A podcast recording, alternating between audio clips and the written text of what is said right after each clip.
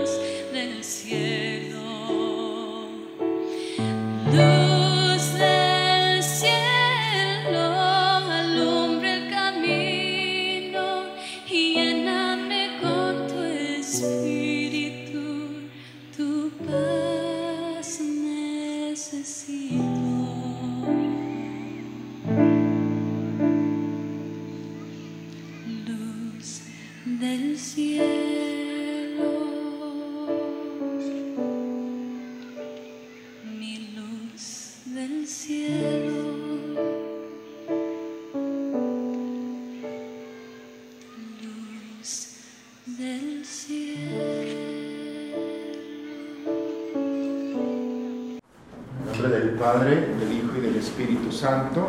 Amén. Trono de la sabiduría. Así como se pueden sentar. Si quieren levantarse, pueden levantarse. Son libres de hacerlo. Bien, pues ya estamos en la última charla en la que estamos prácticamente aterrizando. Este, pues primero gracias por este tiempo que han soportado. Yo pensé que no iban a aguantar, dije no, estábamos programando nomás al último sentarnos en la mesa, pero parece que... Eh, el libro que nos ha venido acompañando, eh, que nos presenta 40 historias, prácticamente lo que hemos visto aquí lo podemos encontrar en este libro de Matthew Kelly. El último tema, el penúltimo tema, es, nos habla sobre cómo debe de ser el cristiano y lo define como una persona de posibilidades. Así lo define. ¿Qué, qué es un cristiano? Es una persona de posibilidades. Hay un texto en el capítulo 18 de San Lucas. Dice que un día Jesús iba caminando, se iba acercando a una población llamada Jericó y en ese camino estaba sentado un limosnero, un hombre eh, ciego, y cuando oyó todo el ruido, pregunta, ¿qué está pasando? Le dicen, eh, ¿qué pasaba? Jesús de Nazaret. Y entonces este hombre ciego se puso a gritar, Jesús, hijo de David, ten compasión de mí. Los que iban allí con Jesús, la comitiva, eh, lo reprendieron diciendo que se callara, pero él todavía iba gritando más fuerte, Hijo de David, ten compasión de mí. Eh, dice que Jesús se detuvo, mandó que lo trajeran. Es raro porque generalmente Jesús se acerca y en esta ocasión dice que Jesús mandó que lo trajeran. Y le pregunta, ¿qué quieres que haga por ti? ¿Qué puedo hacer por ti? Entonces, de todo el abanico de posibilidades que tenía, tenía muy claro, Señor, que recupere la vista, o sea, con claridad. Lo que quiero es que recupere la vista. Jesús le dice, recupérala, tu fe te ha salvado. Esa es la historia, ¡pum! se cierra el Evangelio. Si ven, es sumamente plástica, es una pintura.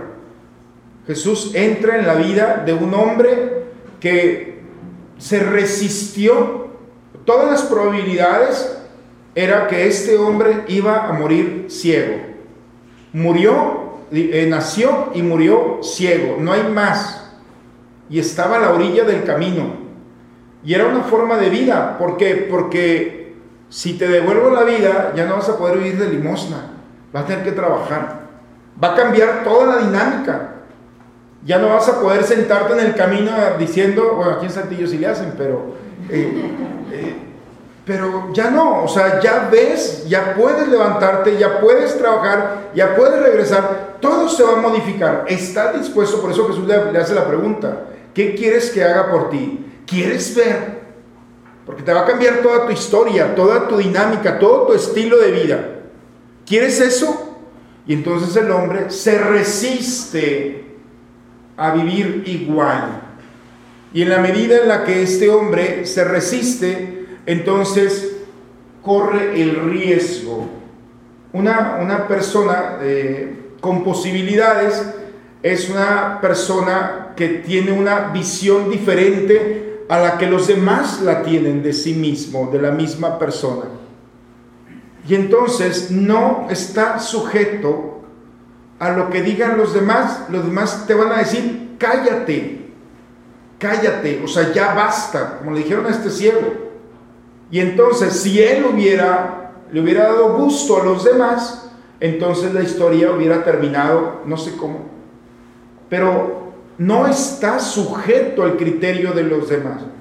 Es muy fácil cuando le dices a los demás, oye, eh, ¿tú qué piensas de mí? No sé si se han arriesgado a decir eso. ¿qué piensas de mí? Y lo dejan peor que como llegaron. Es decir, mejor, mejor no les preguntes. O sea, es Porque, porque ellos están viendo lo que tú muchas veces no ves. Y si tú te dejas llevar por ese criterio, entonces, y eres débil, estás viviendo una situación, entonces va a haber una afectación tremenda. Aquí la pregunta es, ¿tú quién eres? Por eso cuando hablamos de persona, per significa ya hecho, y zona viene de sonar, de sonido. Persona significa un sonido ya hecho, ya establecido. Cada uno de nosotros somos un sonido, somos una voz, somos un discurso. Por eso en la medida que mi personalidad se relaciona con el otro, voy creando un concierto. Cuando instrumentos diferentes de viento, de cuerda, en fin, se reúnen, pues llenan una sala de un auditorio de una música extraordinaria. Ese es el sentido de una personalidad. Lo primero es ¿Qué es lo que nos pide especialmente el hecho de ser cristianos? ¿Cuál es la diferencia entre un cristiano y un no cristiano? Porque parece que todo es lo mismo, parece que los que creen y los que no creen es lo mismo. Hoy por, hoy todo es lo mismo. No sé si les ha pasado eso. O sea, no, no podemos distinguir tan fácilmente alguien que viene a misa y alguien que no viene a misa. No sé si lo pueden distinguir. Los que vienen a misa por supuesto que se pasan los rojos. Por supuesto que hablan por teléfono cuando caminan. Por supuesto que la avientan madres. En... Eh, pero, por ejemplo, en el coche, cuando el otro se te atraviesa, ¿no? Digo, porque traen el rosario colgando allí. Y entonces todo ese tipo, ¿me escucharon eso? Pero la situación es, ¿cómo, qué diferencia hay porque este es el proyecto. Al final de esta lectura es, este mundo te dice que tienes que ser igual y que tienes que actuar igual.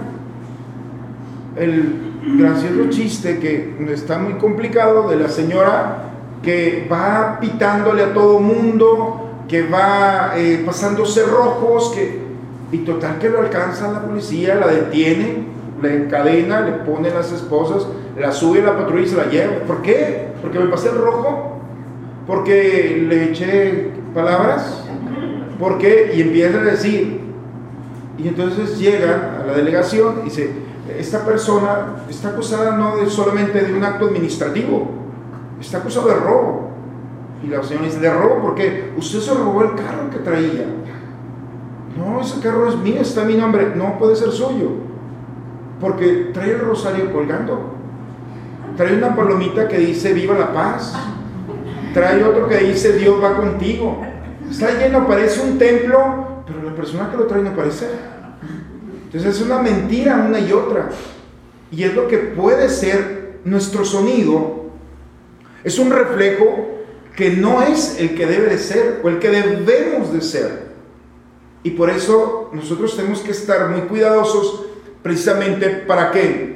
para ir buscando la manera en la que, qué situación en la que estás tú viviendo, qué realidad estás viviendo y qué, qué flexibilidad hay en tu propia vida para decidir arriesgarte por un cambio y un cambio de estructuras. Este ciego que estaba en el camino, si hubiera podido quedar ciego, ya lo tenía hecho. No le iba a faltar, el día a día ya lo tenía. Pero cuando se pone a gritar, entonces no solamente es un grito de desesperación por sanar, es un deseo de cambio de historia de vida. La pregunta que se tiene que hacer el cristiano es, ¿estás dispuesto a un cambio de vida? ¿Realmente? ¿O vas a seguir igual? Porque en, en la decisión de un cambio de vida viene un cambio de estructuras. Y eso es una revolución. Revolución se define como un cambio de estructuras. Pero toda revolución lo que produce es una independencia, una liberación de ciertas realidades y estructuras. Esas estructuras que quizá han venido funcionando a lo largo de muchos años son las que te tienen en el camino. Y sin pensar que son malas, quizá nos han detenido para ir perfeccionándonos día con día. Y entonces nosotros tenemos que vivir esta realidad. En, el libro de Mateo, en el capítulo 27, versículo 5, es una de las historias más trágicas.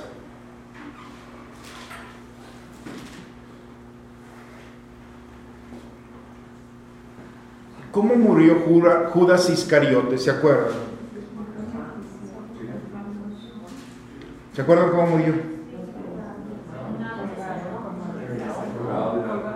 ¿Se ahorcó? No sé, ustedes saben más que yo.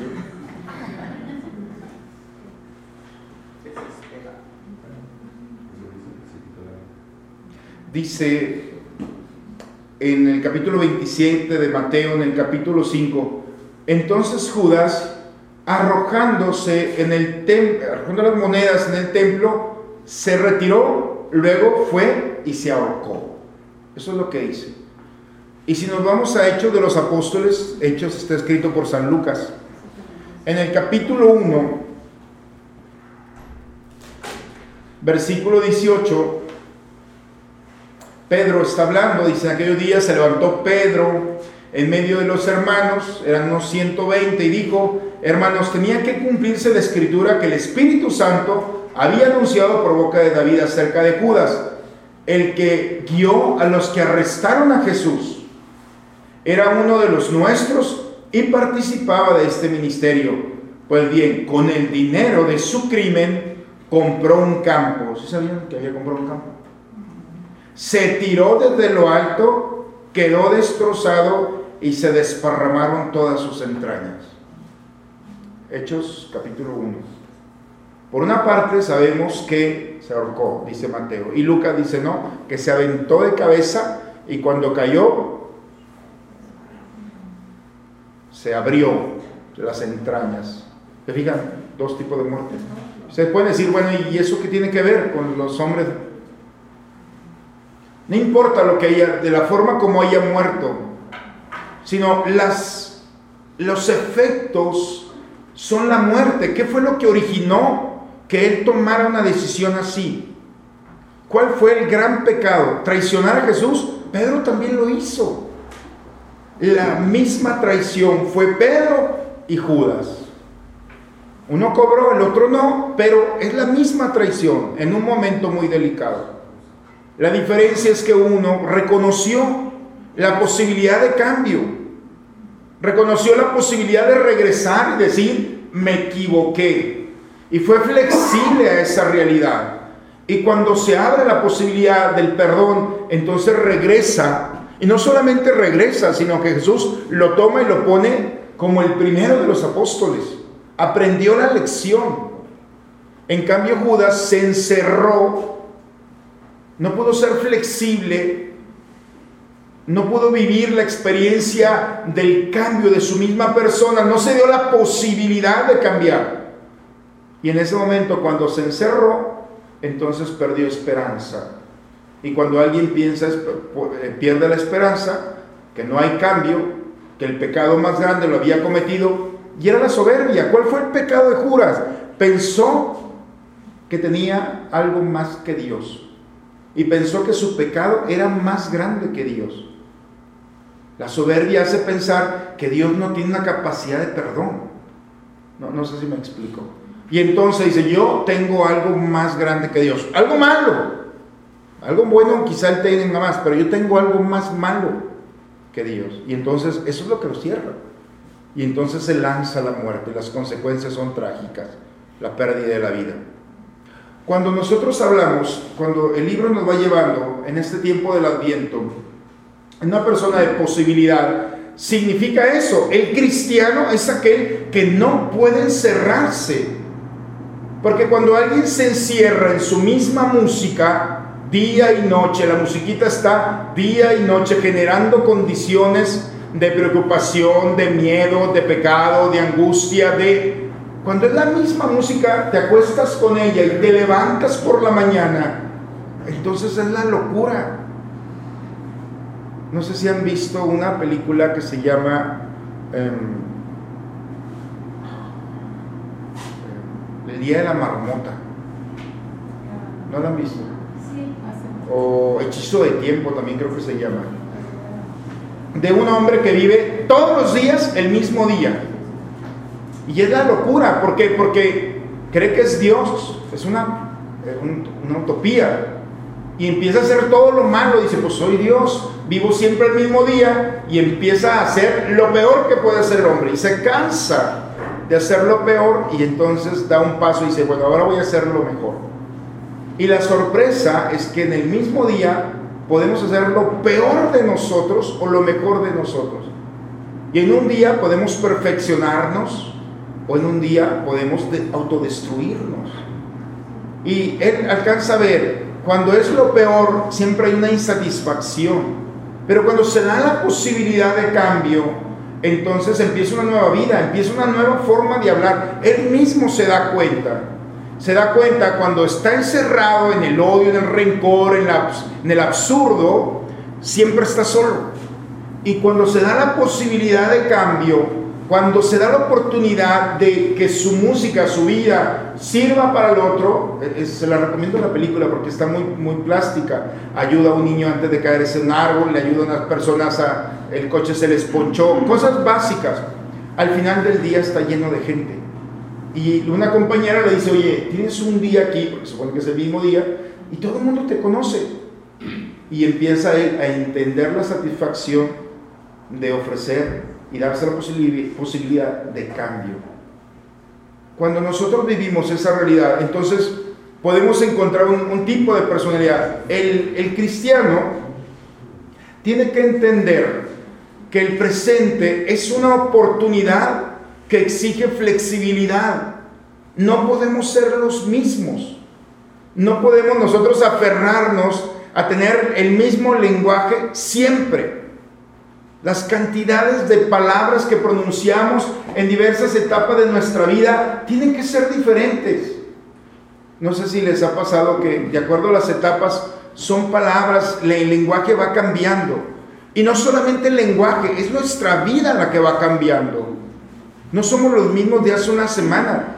Es decir, primero vamos creciendo, segundo vamos madurando, tercero vamos experimentando. Y en este cambio nos damos nosotros la posibilidad de o regir nuestra vida o darnos la oportunidad de que alguien rija nuestra vida, soltar nuestra vida.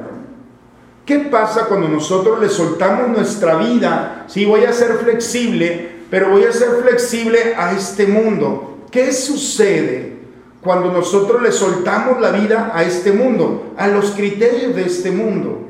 ¿Qué hacen? No, sé si han visto los programas espantosos, ¿no? De, que salen en la televisión, en los programas de hombres y mujeres en una autodestrucción. Este mundo empiezan a pintarse una mano y terminan pintándose con aretes, no sé si los han visto, no, sé cómo, como tatuajes eh, llenos de cosas extrañas. ¿Cómo? Sí, los tatu famosos, ¿no? De las formas de vida, la forma de llevar el placer, la o sea, llega un momento en el que, ¿qué hablan esas personas? Uno escucha el discurso y dice, híjole, ¿cuál es el sonido de dolor? No, sé si alcanzan a percibir, pero pobre gente, pobre gente. Quizá uno puede pensar, bueno, la decisión que ellos tomaron. No, le soltaron su vida a este mundo y por darle gusto este mundo, perdieron su propia identidad, no saben quiénes son y se han perdido en un mundo terrible. Pero ¿cuál es la oportunidad cuando nosotros le podemos soltar nuestra vida a Dios? ¿Qué pasa cuando uno de nosotros le dice, bueno, aquí estoy yo, que se haga tu voluntad? ¿Qué puede pasar cuando nosotros, como el modelo que tenemos de María, le dice, hágase en mí según tu voluntad? Y entonces entramos en el adviento. El adviento es precisamente eso. ¿Qué es lo que provoca el adviento? Provoca que el hombre con una realidad se abra al misterio de Dios y empiece a descubrir un nuevo camino, una nueva oportunidad, una nueva forma de ser, de ver y analizar tu propia vida y la vida de los demás. cuando alguien ve su vida y la ve con los criterios personales. Somos muy duros. Yo, por ejemplo, cuando atiendo personas aquí y veo lo, lo, duro que es la persona, es que cometí este pecado, lo he confesado tantas veces y, oye, pues ya cálmate, o sea, ya estás perdonado, perdonada. Y volvemos otra vez a lo mismo, la dureza del corazón de no aceptar que Dios ya perdonó, ya perdónate. Fue trágico ese momento, pero no puedes vivir con eso. En cambio, cuando nosotros nos lanzamos al misterio de la encarnación y permitimos que el modelo del misterio de la revelación actúe en nosotros, ¿qué es lo que provoca? Primero, es un cambio total. Dios te va perfeccionando. Y en la medida en la que Dios te va perfeccionando, no te das cuenta. Es como los las familias cuando se van a vivir de una ciudad a otra y se vuelven a encontrar a los tres o cuatro meses, ves a los niños ya unos gigantones. La familia no se dio cuenta solamente porque los pantalones tuvieron que comprar pantalones nuevos. Pero no sé, pero uno los ve y dice, oye, ¿y este animalón de dónde salió? ¿Qué les están dando de comer? Crecieron, no te das cuenta. Pero cuando alguien está fuera de ti, entonces empieza a descubrir los cambios en tu vida y en tu persona. Eso es lo que provoca. María, el modelo del adviento, parece que no pasó nada en ella, pero cuando llega con su prima Isabel, la detectó inmediatamente. Fue tanto el impacto que era la misma pero diferente, por supuesto que se habían visto, pero cuando la encarnación se, se introduce en el misterio de María, entonces su presencia impacta de tal manera que la criatura que traía en el seno brincó de alegría. Es decir, el impacto. Esa es la gran diferencia. ¿Qué impacto nosotros estamos ofreciendo a una sociedad? Somos iguales a todo mundo. Volvemos otra vez al punto. Significa que no hemos permitido que la encarnación tenga un impacto en nuestra vida, que nosotros tengamos un impacto para los demás. Y eso es trágico. ¿Cómo puede ser posible que el cristiano no se identifique? Porque podemos ver a los que traen una Biblia abajo del, aquí, del brazo. Entonces, esos son mormones. O los que traen una corbata. Ah, no, entonces son testigos de Jehová. Y los que traen, ¿y a ti? O sea, ¿qué traemos? Ni la Biblia. ¿Dónde está tu Biblia? Corbata menos. Saco, mejor ahí le dejamos, ¿no? ¿Qué, ¿Cómo te identifican? Ah, en tu comportamiento también es eso. O sea, ¿cuántos jóvenes, cuántas familias que viven al menos una experiencia, una espiritual cristiana, no se distinguen o no nos distinguen, porque también estamos incluidos en eso. Hace unos días venía manejando y la persona que venía atrás venía pitando. Y era una de aquí en la parroquia, ya me ve y me dice, De una y media te espero. Es decir, oye, somos los mismos. O sea, ¿cómo, puede ser posible esta realidad? Digo, yo estoy sujeto también a eso. Pero vivimos en un mismo contexto y es cuando hablamos de una persona de posibilidades, entonces hablamos de una persona que está sujeta a una realidad que trasciende su misma vida que se permite perfeccionarse. María, el, mérito de María no fue solamente la, que se haga en mí, es aceptar el proyecto día a día. No es solamente un momento. Cuando uno se casa, te casas hoy y mañana y pasado, y todos los días te estás casando. Porque si te casaste en el pasado, entonces es muy triste porque vas a ir perdiendo la actualización. Yo soy sacerdote todos los días y se actualiza en el momento de la Eucaristía. O sea, Señor, así como soy, aquí estoy, ¡pum!, se activa. ¿Cómo se actualiza la vida de un matrimonio? ¿Cómo se actualiza la vida de un cristiano? ¿Cómo podemos nosotros revitalizar esa experiencia de la encarnación en nosotros? Porque de eso se trata el adviento. El adviento es una posibilidad para descubrir si sigue siendo el mismo o la misma. Si, si, no te has permitido en este año cambiar a lo largo de estas tres sesiones que hemos tenido, es como una pincelada de personajes que nos invitan a descubrir y presentarnos para ver si podemos hacer un diagnóstico de nuestra propia vida desde la perspectiva de María. ¿Cómo es? ¿Cómo es mi sonido? ¿Estoy sola? ¿Estoy solo? Hay personas que a lo largo de este año se han alejado de mí o yo me he alejado de ellos. Volvemos nuevamente a la realidad. Quien vive en su propio criterio cerrado, entonces lleva un proceso de autodestrucción. Y la soledad es un acompañante, por supuesto, de una autodestrucción.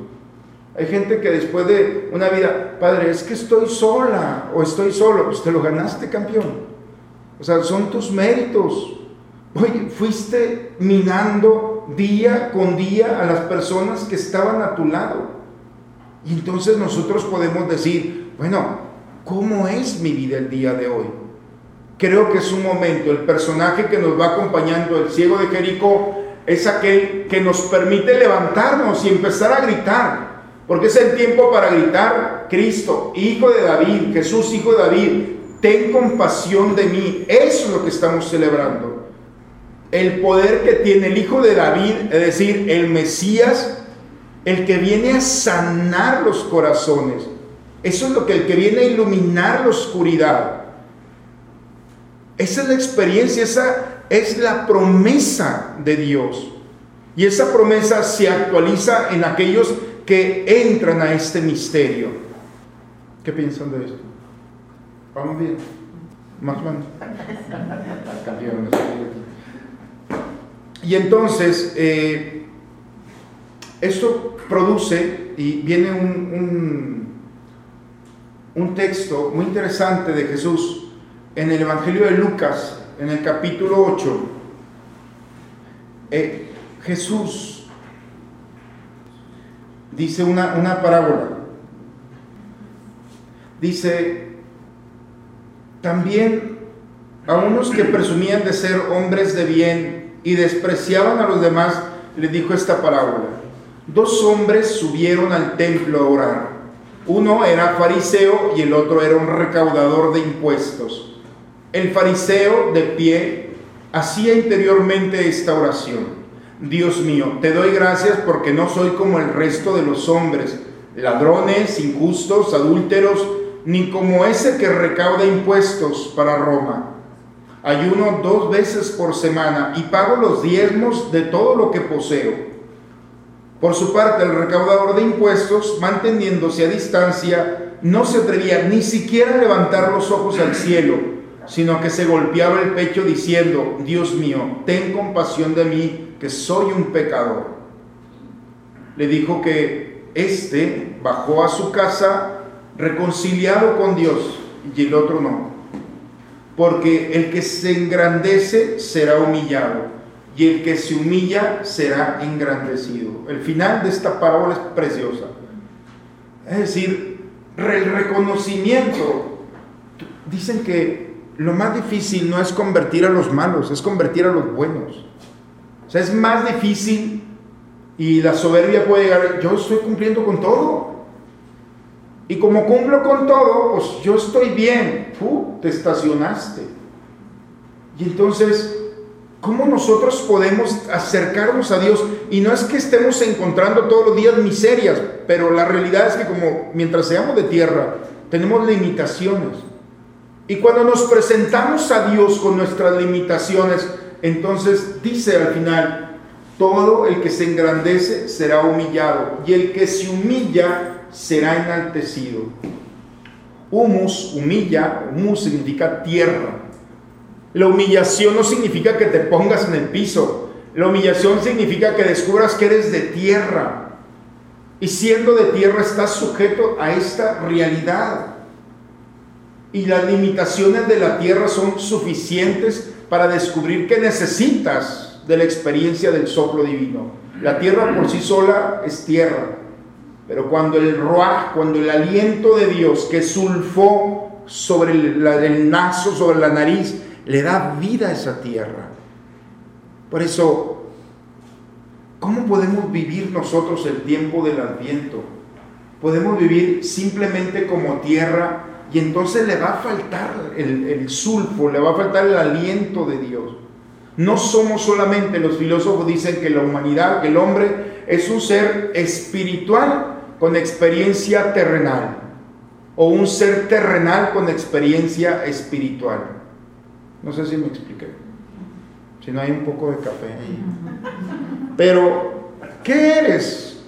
¿Eres un pedazo de tierra con experiencia espiritual? ¿Eres más tierra que espíritu? ¿O eres un ser espiritual con experiencia terrenal? El ideal es que eres primero. O sea, antes de crearte ya existías en la mente de Dios. Entonces el cuerpo, la tierra, viene después. Y después de que la tierra cumpla con su misión aquí, se quedará la tierra aquí, vamos a ser polvo. Y al final nuestra historia no termina en el polvo. Nuestra historia trasciende. Y eso es lo que creemos, como el alma regresa. San Agustín dice, nos creaste para ti. Y nuestra alma estará inquieta hasta que no esté en ti. Y esa experiencia es la que nosotros, ¿por qué aferrarnos a ser solamente tierra? ¿Por qué no permitir que la experiencia del adviento descubra que esta tierra, lo que somos, puede ser tocada, modelada, perfeccionada por el aliento de Dios? Y cuando tú te das esa oportunidad, entonces descubres que todo lo que está pasando empezó con un acto de voluntad. Quiero, así como María, hágase en mí. Y cuando nosotros le decimos a Dios, hágase en mí, entonces prepárate porque con Dios no se juega. Yo un día le dije, si te sirvo para algo, aquí estoy, pum, órale, aquí vas. Nosotros jugamos con nuestra palabra, oye, te voy a llamar, no es cierto, no le vas a hablar. Y nos hemos acostumbrado a ese lenguaje de, no, mira, no, nos vamos a juntar, en diciembre nos juntamos, es mentira, no lo vas a buscar y empezamos a utilizar un lenguaje y creemos que Dios es igual. Pero tú cuando le dices a Dios, hágase en mí, y que te levantas del camino y le dices, Jesús, hijo de David, ten compasión de mí. Y cuando te das la oportunidad de soltarte en el misterio de Dios y permitir que Él se encarne en tu vida, realmente entonces empieza un cambio sustancial. No eres tú, es Él el que produce el cambio. Es Él el que perfecciona. El barro no le dice al alfarero, a ver, dale otra vuelta para... El barro es barro y el alfarero es el que le está dando forma y va a sacar una obra de arte. ¿Qué pasa si el barro no, no se suelta en las manos del alfarero? Entonces, necesita ser esa docilidad y esa flexibilidad. Por eso, en esta última sesión es, es invitarlos precisamente a esto, a entrar en el misterio del adviento, porque ya estamos a una semana. Y en esta última semana, o te quedas sentado en tu comodidad, eres libre de hacerlo, bienvenido si te quieres quedar. Siempre va a haber alguien que se acerque a ti y te dé algo de lo que le sobra. O te vas y cambias tu estilo de vida y te proyectas de manera diferente. Cuando este tiempo de encarnación, el tiempo de, la encarnación del Hijo de Dios, te levantas y empiezas a gritarle, aquí estoy, este es un pesebre con todas las realidades de la tierra, que ha perdido la luz, que ha perdido la esperanza, que ha perdido el sonido. ¿Cómo son nuestras palabras? ¿Cómo es nuestro lenguaje? ¿Cómo es nuestro cuerpo? ¿Cómo es nuestro movimiento? A veces vamos caminando y dice, mira, ahí va un cristiano porque vamos como los dos discípulos de Maús. ¿Qué les pasa? ¿Por qué van tan tristes? Les dice Jesús. Iban encorvados, tristes, pues es que aquel que esperábamos que iba a ser nuestro libertador, resulta que lo crucificaron. ¿Qué les dice Jesús? Necios, que no entiende. Y dice que les empezó a hablar de, de él, de lo que hablaban las escrituras desde Moisés. ¿Cómo es nuestro lenguaje? ¿Qué presentamos? Somos atractivos para los demás. La gente cuando nos ve nos dice, ah, yo quiero ser como tú. Mira qué padre. ¿Cuál es tu Dios? ¿Realmente confías? Mira, ¿Cómo le haces? ¿Alguien te ha dicho eso? No. O sea, esa confianza en Dios. Oye, traes el agua hasta el cuello y tú firme como si no pasara nada. Es que Dios va a actuar en mí. Tan seguro está que hoy me voy a dormir, ni creas que me voy a desvelar. Y cuando empiezas a vivir, toda la gente empieza a descubrir, oye, este es diferente. ¿Qué está pasando con esto? El rey David, una, en Primera Reyes, no me acuerdo si es el capítulo 11, 8 o 11, prometo buscarlo hoy en la noche antes de dormir. Pero dice, Dios, dame, dame, ¿cómo dice? Dame, concédeme el poder, concédeme la, no me acuerdo cómo dice, la forma en la que eh, busca David, sacarle a Dios provecho, y dice, dame para que los demás pueblos vean qué Dios tengo y viendo el Dios que me provee, volteen su mirada hacia ti y te reconocen como el Dios creador del cielo y de la tierra. y pues claro, Dios le daba, no para él, sino para que todo el mundo viera. La forma en la que él le pide a Dios, dame no para mí, dame para que los demás vean. Y en esa medida todos salían ganando. Primero David vivía muy bien, Dios se manifestaba y todos los pueblos volteaban. Por eso era uno de los grandes reyes. La experiencia es cómo nosotros vamos caminando. Realmente el Dios en el que creemos es tan atractivo que los demás voltean a vernos a nosotros y quieren voltear su rostro y su corazón al Dios que nosotros creemos. ¿Cuántos católicos han dejado la iglesia y se han ido por otro Dios que es más atractivo? Y ese Dios puede ser un Dios de imán. Un imán fue más poderoso que el Dios verdadero. Y están llenos de imanes ahorita. Y llenos de incienso, y llenos de meditaciones, y llenos de cantos, que están muy padres. Pero, ¿qué está pasando? ¿Cuál es el Dios verdadero? ¿Qué es lo que los demás no tienen y que te dejó a ti? No, no sé si me explico. Decía un protestante, si ustedes vendieran la Eucaristía, nadie la compraba. nadie tiene la Eucaristía. Los musulmanes, los cristianos evangélicos no creen en ella. Pero ustedes que creen en la Eucaristía, que ese pedazo de pan no es pan, realmente, oye, nos ponen la muestra los satánicos, cómo llegan sigilosamente, reciben la comunión, la guardan, se la llevan en la bolsa y en el rito, en la oscuridad, sacan la hostia, sacan la daga y la... ¿Cómo se llama? La, sí, la lastima. Y el sacrilegio es porque ellos están conscientes de que ahí está Cristo, están crucificando, están lastimando a Cristo. Tienen más fe que nosotros, porque a veces nosotros es un pedazo de galleta, como dijo un niño. O sea, no hay una diferencia entre una y otra. Es Cristo allí. ¿Cómo puede ser que un satánico entre sigilosamente, se lo lleve en la oscuridad y con todo el odio que Dios sabe que trae, que trae el corazón? Que no es nada personal muchas veces contra Dios, contra sí mismo, contra la historia que traen, ¿cómo puedes descubrir que ahí está? Por eso, regresamos al punto original. ¿Cómo es tu sonido? ¿Cómo es tu personalidad? ¿Cómo es el sonido de tu historia? ¿Es atractivo para los demás? ¿O somos un instrumento desafinado que no podemos entrar en sintonía y no podemos ser un concierto, porque no tenemos la capacidad de entrar en el misterio de los demás. No podemos vincularnos al otro, porque el otro es cuerda y tú eres viento. Oh, y empiezas poco a poco a minar esa relación. El tiempo del adviento es un tiempo propicio para descubrirnos primero en el misterio de Dios, para ser flexibles, para ser protagonistas, para ser atractivos. no por nuestros propios méritos. ¿eh?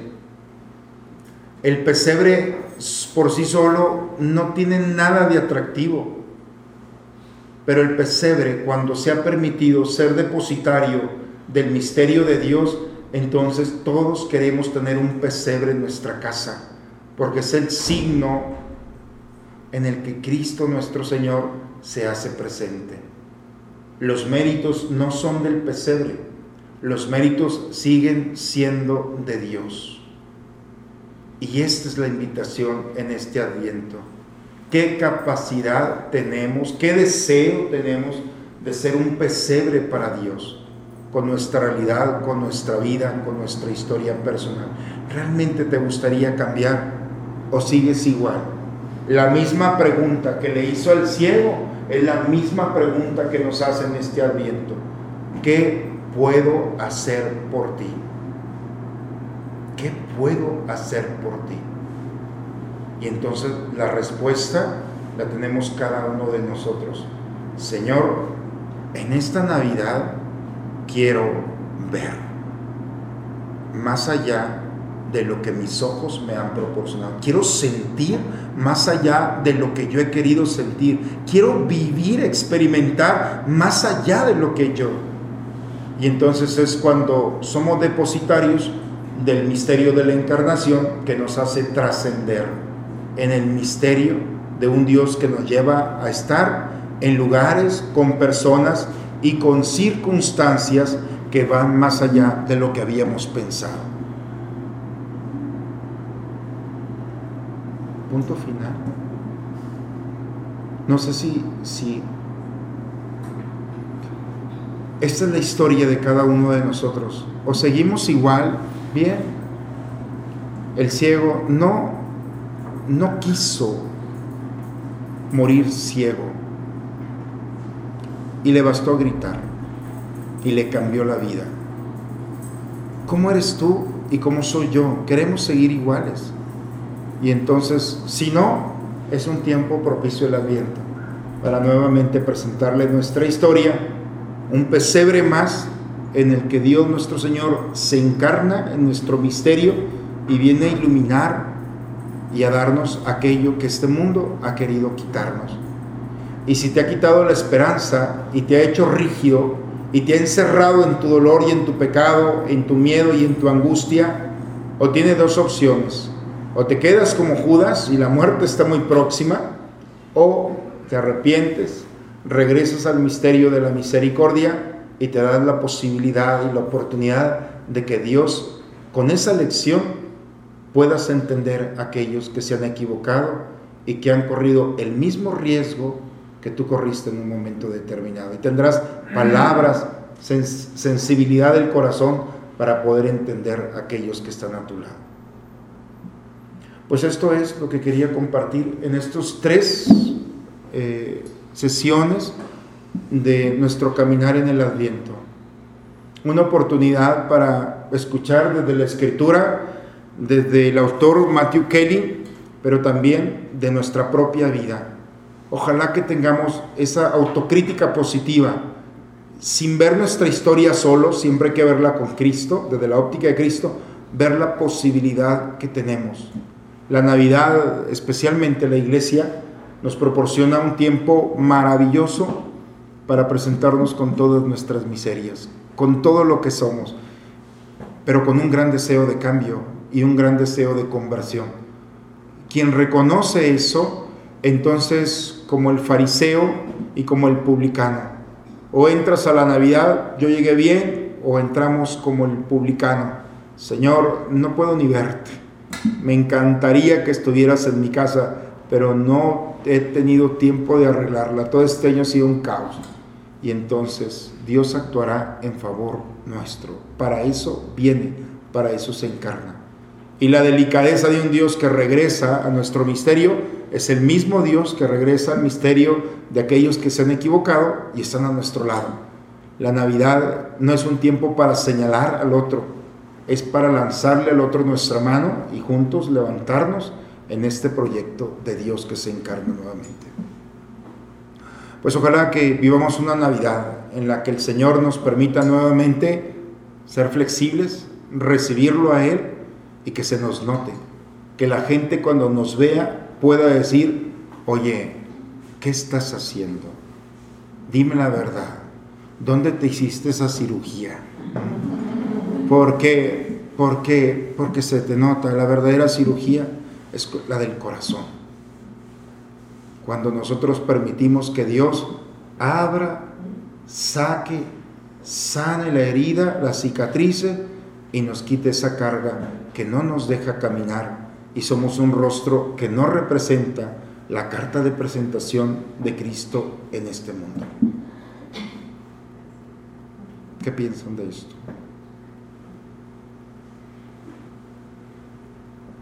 Pues yo creo que hoy es una buena pregunta para decir, ¿quién de los que están conmigo quiere ser como yo? ¿Quién de los que están conmigo, o sea, somos motivo de inspiración, quiere creer en el Dios que yo creo?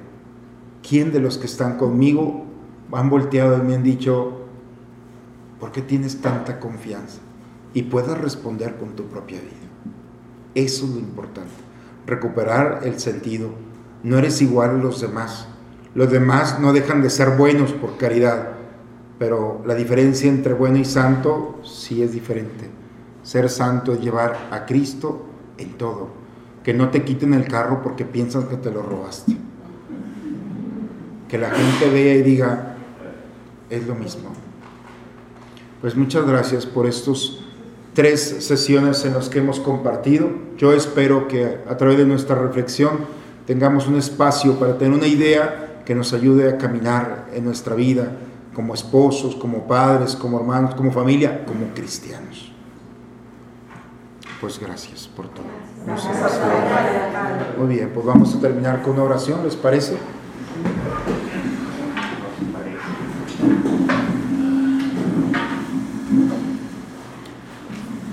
Volver a descubrir a Jesús es volverlo a descubrir en nuestro propio rostro, en tus palabras, en tus gestos, en tus actitudes. Volver a descubrir a Jesús significa darte cuenta que te pareces más a Él de lo que habías imaginado.